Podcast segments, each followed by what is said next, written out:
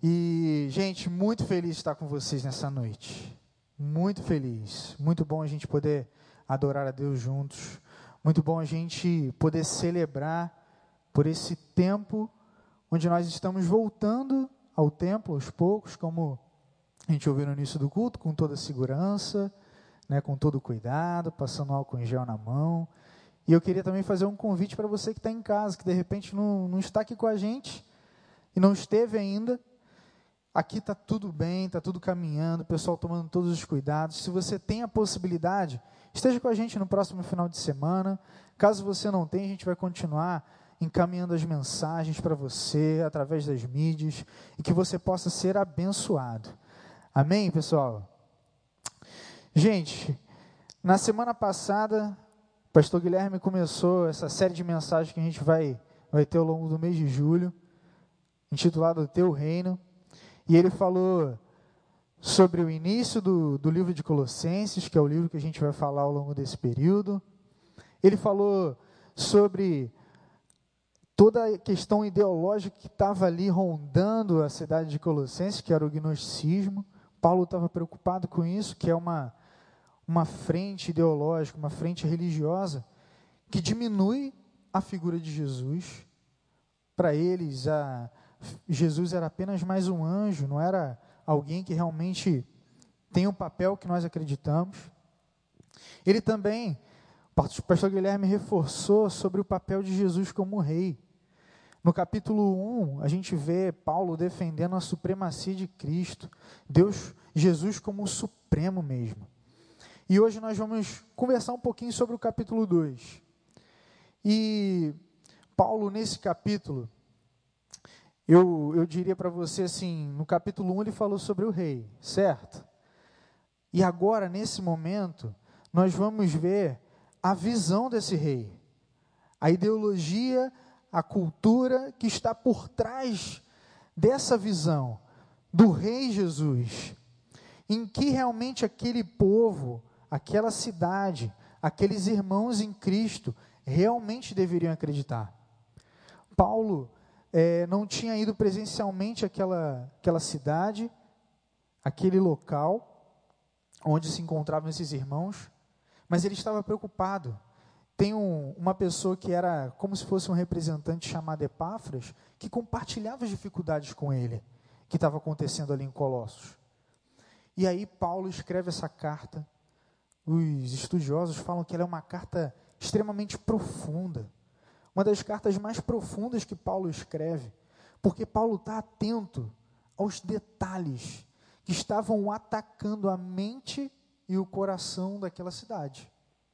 E no iníciozinho do capítulo 2, Paulo, ele usa uma, uma expressão que, que é muito bacana para a gente perceber o quanto Paulo era dedicado.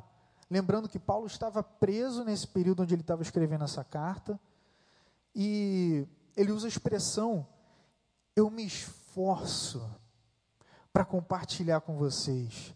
No versículo 2 ele fala: eu me esforço para que vocês possam chegar ao pleno entendimento da figura de Cristo, de quem Cristo realmente é. E aí, tendo esse pano de fundo do livro, você que não acompanhou o primeiro capítulo dessa série, a gente vê que Paulo ele está preocupado, ele está se esforçando para que aquele, aquelas pessoas pudessem chegar ao pleno entendimento. E que eu acho muito legal é que essa palavrinha que está escrito aqui é, como pleno entendimento não quer dizer só você compreender de forma teórica, mas é você entender realmente os princípios que você tem na sua mente e você conseguir colocar em prática. Ou seja, Paulo estava preocupado com que aqueles colossenses não só entendessem que Cristo era o Salvador do mundo, que Cristo morreu por eles. Paulo estava preocupado com que eles pudessem colocar em prática realmente quem Jesus é e os princípios que Jesus compartilha com eles. E essa é a nossa preocupação aqui também, como igreja. Os anos se passaram, hum, quase dois mil anos depois dessa carta, nós continuamos preocupados, como igreja, para que nós possamos aplicar os princípios, como juventude da Igreja do Recreio, que nós possamos aplicar os princípios de Cristo no nosso dia a dia, para vencer as ideologias, as dificuldades que esse mundo tem colocado na nossa frente. Eu acredito que vocês, assim como eu, são bombardeados de informações o tempo todo. As mídias, ainda mais nesse período de quarentena, não param. Além de coisas que trazem informação, também tem coisas que tentam trazer a sua ideologia para fora do, do cristianismo, para fora daquilo que realmente é o caráter de Jesus. E eu queria chegar junto com você em alguns versos, para que a gente possa pensar nesse capítulo, que está lá a partir do versículo 6. Se você puder abrir a sua Bíblia comigo, abrir você também na sua casa. A gente vai ler do versículo 6 ao versículo 15.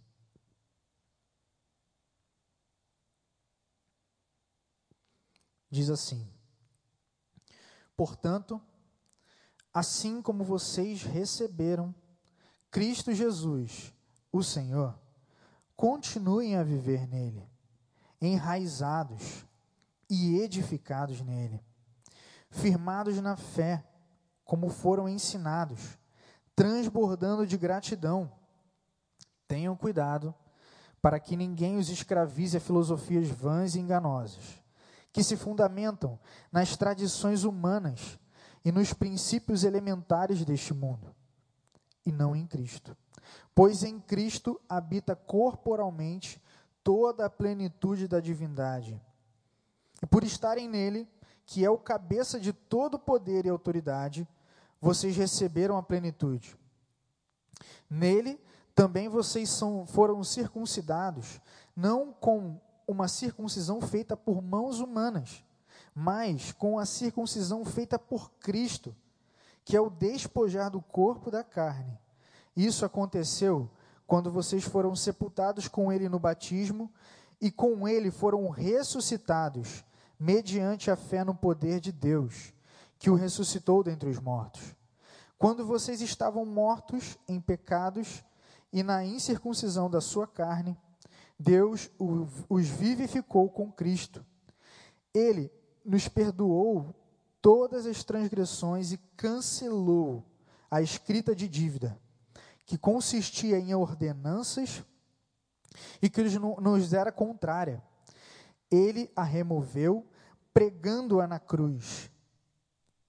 E, des, e tendo despojado os poderes e as autoridades, fez deles um espetáculo público, triunfando sobre eles na cruz. Se eu pudesse resumir para você, que a gente pudesse sair nessa noite aqui, a gente pudesse colocar nossa cabeça no travesseiro nessa noite, pensando nessa mensagem, eu gostaria de resumir para vocês o que Paulo está falando é que Jesus é suficiente. Jesus é suficiente para minha vida, para a sua vida, e todos os princípios dele são suficientes para nós, para que nós possamos viver no nosso dia a dia de forma saudável. Eu acredito que, assim como eu, você, em algum momento da vida, chegou a analisar alguma coisa, chegou a pensar é, nos, nos princípios que vocês aplicam no dia a dia.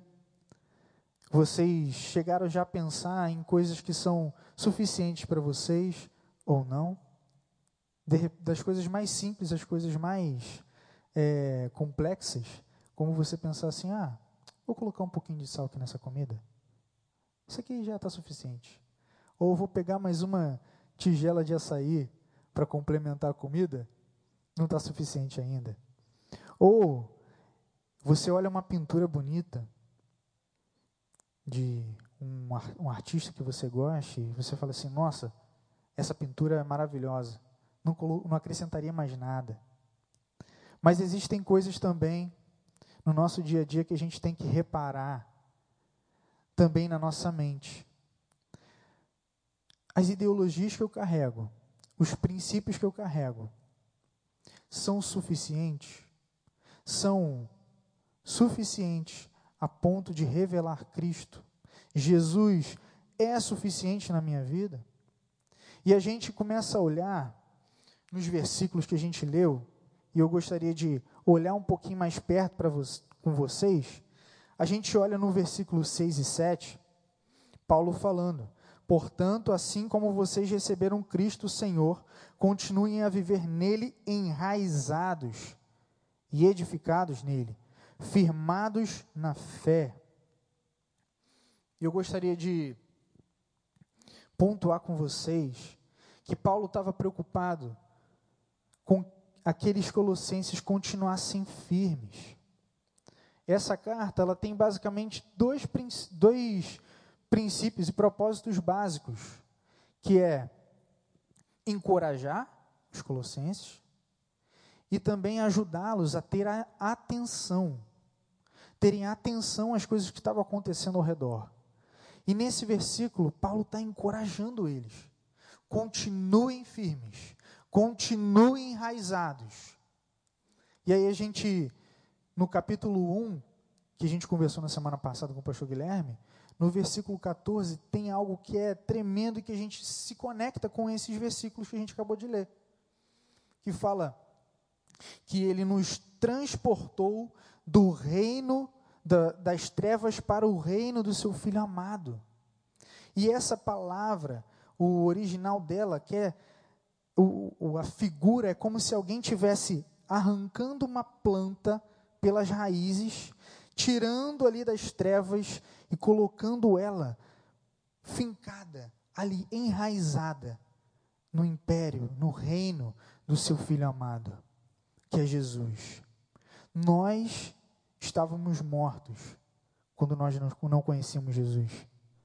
Mas a partir do momento que nós confessamos Ele como Senhor e Salvador da nossa vida, Ele molda o nosso coração, Ele muda o nosso coração, e nós fomos transplantados daquele reino de pecado.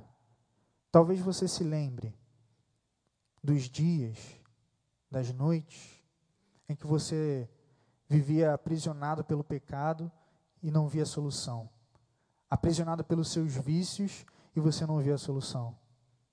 De repente, enfrentando um problema em casa ou no seu casamento e você não vê a solução. Mas Cristo, Ele é capaz de transportar você desse lugar onde não tem visão, onde não tem panorama, onde não tem clareza dessas trevas para a luz, para a luz eterna e que muda e molda o nosso caráter. Continuem firmes. Paulo está falando isso para os Colossenses. E eu estou falando para você que está em casa e para você que está aqui hoje com a gente.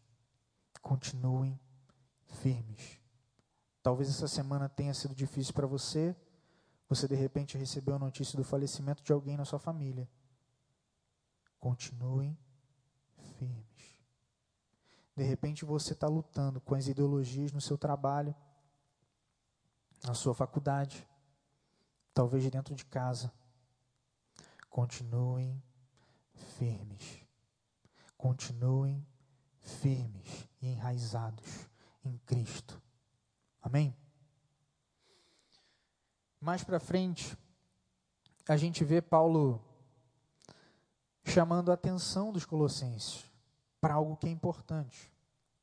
E ele fala no versículo 8: tenham cuidado para que ninguém os escravize a filosofias vãs e enganosas, que se fundamentam nas tradições humanas e nos princípios elementares deste mundo, e não em Cristo.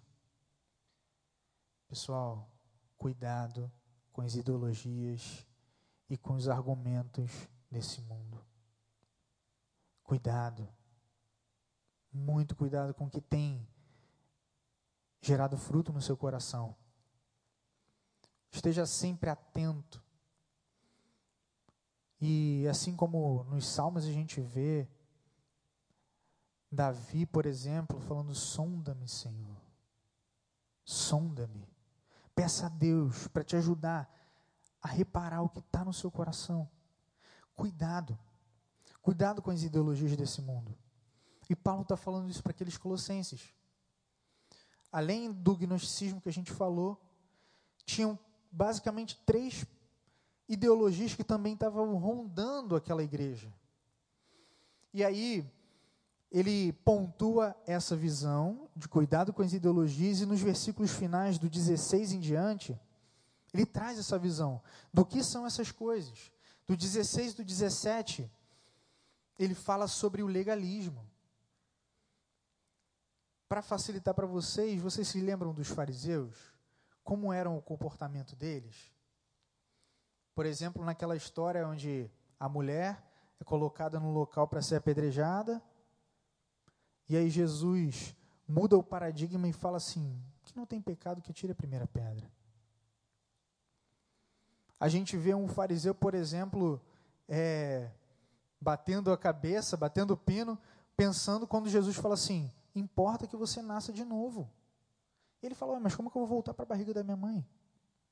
Então, assim, ele tinha o, o legalismo, por exemplo, do, dos fariseus, eles ficavam muito estritos às regras, olhavam para as regras e é aquilo, é aquilo, gerando uma inflexibilidade e uma falta de coerência muitas vezes. E isso servia para aquele povo, mas serve para a gente. Talvez a gente esteja aqui na igreja, e isso eu falo para a gente que já aceitou Jesus, talvez nós, nós estejamos aqui na igreja e nós estamos sendo incoerentes com a nossa fé. Talvez nós estejamos sendo alcançados por um, um legalismo. Talvez o nosso coração esteja perdendo o tato da presença de Jesus. E nessa noite eu quero te convidar. Sai disso, meu amigo, sai disso, meu amigo. Isso não vai te levar longe. Mas o que pode realmente trazer suficiência, trazer sustento ao seu coração é Jesus e os princípios dele. Um outro problema que estava acontecendo é o sincretismo. E aí o que, que acontece no sincretismo? O sincretismo é você utilizar de experiências, elevar as experiências a mais do que, por exemplo, as escrituras. Isso também não é algo desatualizado. E nós temos que ter muito cuidado. É muito bom quando a gente toca, tem uma coisa muito legal. Eu gosto muito de, de tocar em casa, tocar lá com, com a minha esposa, com a minha filha, louvar a Deus junto com elas. Mas nós temos que ter cuidado para que a experiência que nós vivemos não seja maior do que aquele que nós estamos adorando. Nós temos que ter muito cuidado. E isso é que Paulo está tentando alertar também ali aquela igreja. Cuidado. E o sincretismo, ele unificava diversas visões de várias religiões. Então a gente tem que ter cuidado para que a gente às vezes não não comece a aplicar no nosso dia a dia com Jesus, no nosso dia a dia, talvez discipulando alguém, cuidando de alguém, ou às vezes na nossa ansiedade de receber uma resposta de Jesus, de Deus a uma oração, aplicando referenciais de outras religiões talvez possam gerar um engano no seu coração e uma frustração de quem Jesus é. Muito cuidado. Uma outra coisa que estava acontecendo, e a gente vê do versículo 20 ao 23, é o ascetismo. E aí, assim, para traduzir para o nosso dia a dia, o famoso pode ou não pode. Ah, não coma isso, não faça aquilo, não olhe para cá, não olhe para lá. E aí a gente vê que isso também pode tomar o nosso coração, esse pode ou não pode, e levar, elevar a gente, na verdade, a uma, uma preocupação desnecessária. E a gente acaba perdendo realmente a liberdade que Cristo nos dá. De maneira nenhuma nós vamos sair curtindo a vida doidado, como tem as expressões. Mas nós precisamos entender quem é nossa base, quem realmente é Cristo, quem, quem realmente dá a visão e o ritmo da nossa vida. E a liberdade cristã não quer dizer que os desejos da gente estão reprimidos. Não quer dizer isso. Mas quer dizer que, na verdade, nós estamos dispostos a morrer para os nossos desejos e viver uma relação onde Cristo vive na gente e a gente se encontra em Cristo. Assim a gente entende que Jesus é suficiente para nós. Jesus é suficiente para a sua vida. Jesus é suficiente para a sua vida. E seguindo mais à frente, nós olhamos no versículo 9 ao 12, Paulo falando: Pois em Cristo habita corporalmente toda a plenitude da divindade, e por estarem nele, que é o cabeça de todo poder e autoridade, vocês receberam a plenitude. Nele também vocês foram circuncidados, não com uma circuncisão feita por mãos humanas, mas com a circuncisão feita por Cristo, que é o despojar do corpo da carne. Isso aconteceu quando vocês foram sepultados com ele no batismo, e com ele foram ressuscitados, mediante a fé no poder de Deus, que o ressuscitou dentre os mortos. Esse termo divindade que a gente vê aqui é o mesmo termo que Paulo usa lá em Romanos 1, versículo 20, onde ele está falando da ação de Deus na criação do universo, da mão de Deus. E quando nós olhamos ele descrevendo Jesus como uma divindade aqui, ele está ajustando o parâmetro, mas ele também está falando para mim, para você e para aquela igreja de Colossos, que Jesus é a face de Deus. Jesus não é uma matéria. Jesus não é alguém que está distante de nós. Jesus não é alguém que foi rabiscado numas, nas páginas de um livro. Jesus é alguém real, que se fez carne, habitou entre nós, que pessoas que não eram cristãos testemunharam da presença dele aqui no mundo e que a sua vida foi relevante para muitos. Jesus é a face de Deus. Jesus é a divindade de Deus revelada nesse mundo. E um outro ponto que a gente vê é que Paulo está pontuando sobre uma circuncisão. Ele está querendo ajustar, porque havia uma, uma referência ao judaísmo daquela época, o gnosticismo ajustava aquele, ao judaísmo também tentando é, trazer essa religião para perto. E aí ele fala: nós não fomos circuncidados por mãos humanas. E aí ele pontua aqui, na verdade, quem circuncidou, quem realmente chancelou a nossa vida, foi Jesus Cristo. Foi na nossa vida, através da morte dele ali na cruz, com o perdão dos nossos pecados.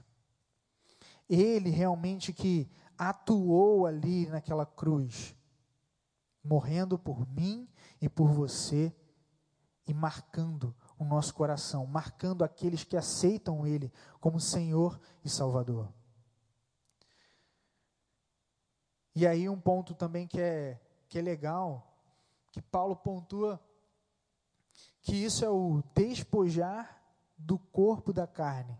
Tem algumas expressões que são, às vezes, um pouco complicadas por conta da tradução, por conta de ter sido feito um tempo atrás. Mas o fato de se despojar do corpo da carne é você se livrar.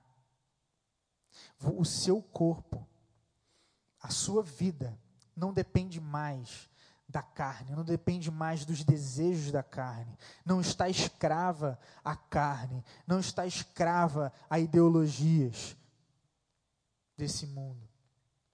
Na verdade, você disse, a partir do momento que você aceitou, você aceitou Jesus, não, eu não quero servir a mim mesmo, Eu não quero que eu seja o Deus da minha vida. Jesus, toma o seu lugar no trono do meu coração. Teu é o reino. O Senhor é suficiente. E nos versículos 13 a 15, nós vemos algo maravilhoso, uma cena muito bonita, que fala assim: quando vocês estavam mortos em pecados e na incircuncisão da carne, Deus os vivificou com Cristo. E Ele nos perdoou todas as transgressões e cancelou a escrita de dívida que consistia em ordenanças e que não e que nos era contrária. Ele a removeu pregando na cruz.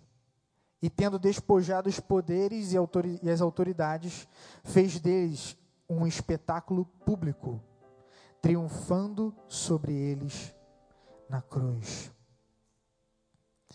E nesses versículos, a gente vê que Cristo venceu o pecado e a morte e nos perdoou por completo. Ele nos perdoou por completo. Essa imagem é muito bonita. Eu gostaria que você imaginasse comigo naquelas nas cadeias de Roma antigamente tinha um cartaz que escrevia Douglas e ele era acusado disso, disso, ele roubou, ele matou, e lá tinha as acusações dessas pessoas. Paulo faz uma analogia com isso, como se Cristo tivesse pegado o meu e o seu pecado, as minhas transgressões e as suas transgressões, daquele povo que estava lá em Colossos, e ele cravou na cruz, dizendo assim: sobre ele, sobre ela, que me reconhece, não existe acusação. Não existe acusação. Satanás não pode te acusar. Você não pode ser mais refém do pecado. Se você aceitou Jesus, você pode até lutar para vencer, assim como eu luto todos os dias. Mas nós sabemos que nós não viveremos eternamente condenados. Nós sabemos que Cristo morreu e cancelou, rasgou aquela escrita de dívida que tinha o meu e o seu pecado e colocou na cruz.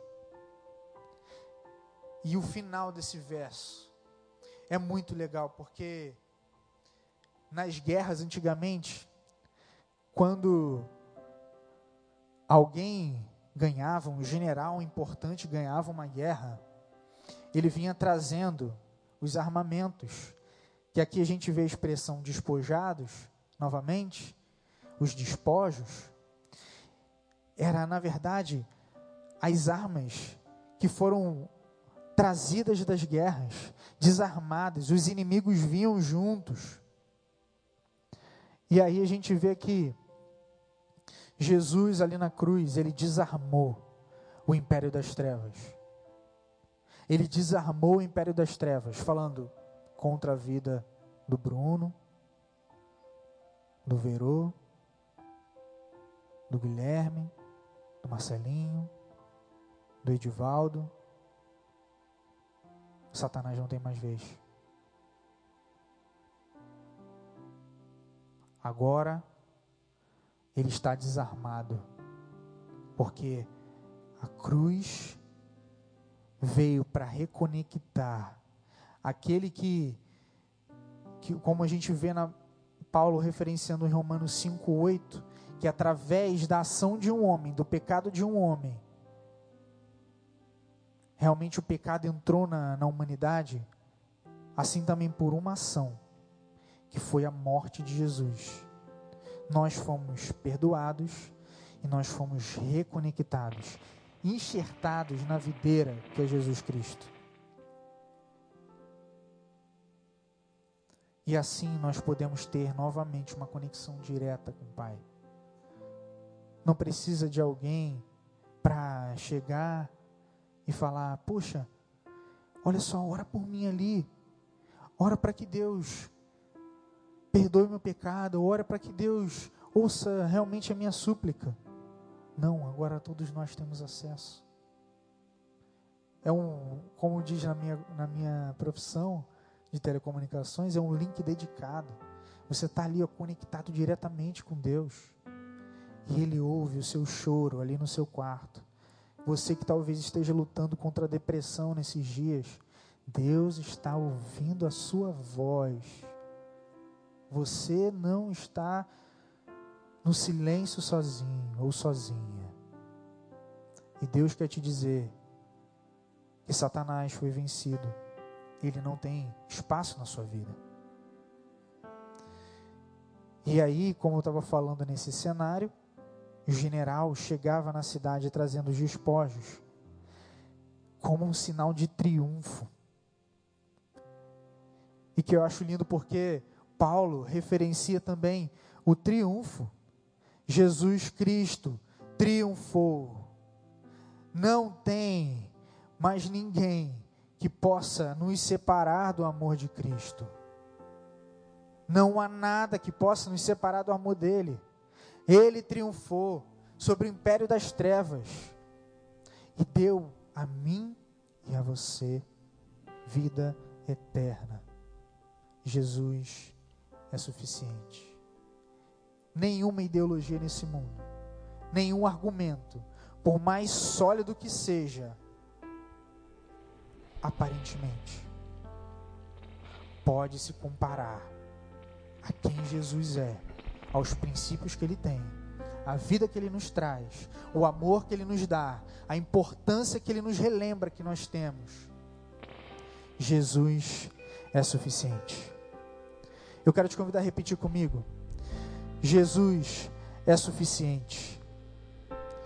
Jesus é suficiente. Jesus é suficiente. Nós vamos ouvir essa canção. Eu quero que você, no seu lugar, na sua casa, possa orar a Deus. E depois a gente vai fazer esse encerramento. Eu quero te convidar a cantar essa canção que diz que esse nome é poderoso, esse nome é maravilhoso. E com ele, através desse nome, o nome de Jesus, cadeias se rompem. Aleluia.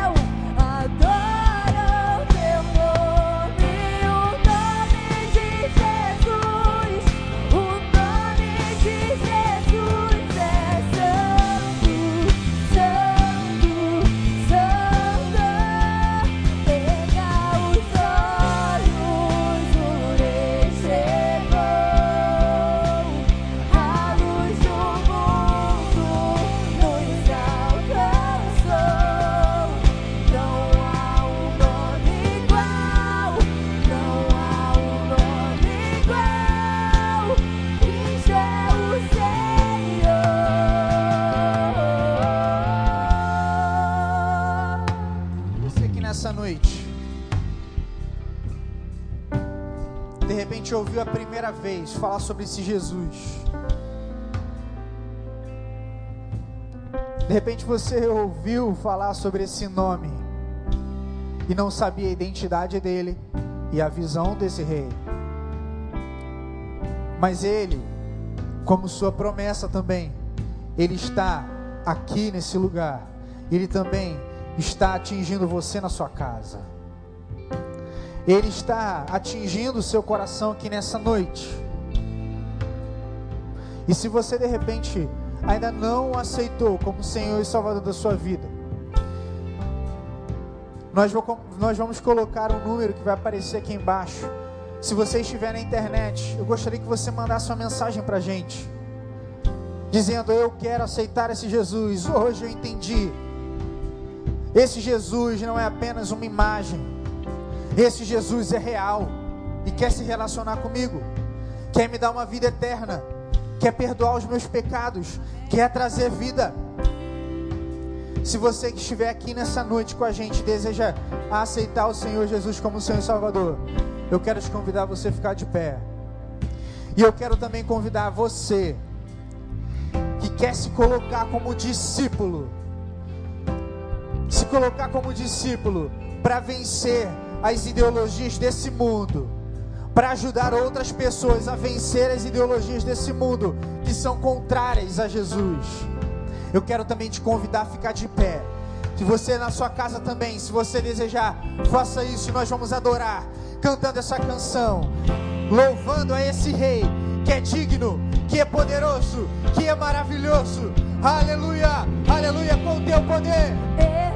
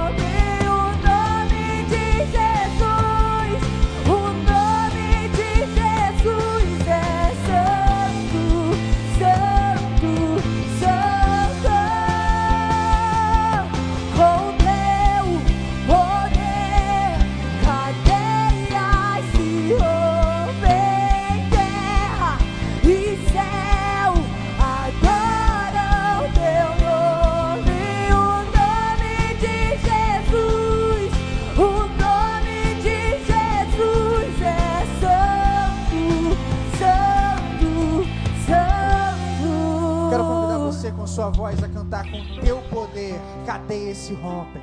Você que estiver na sua casa também. Vamos lá? Com teu poder, cadeias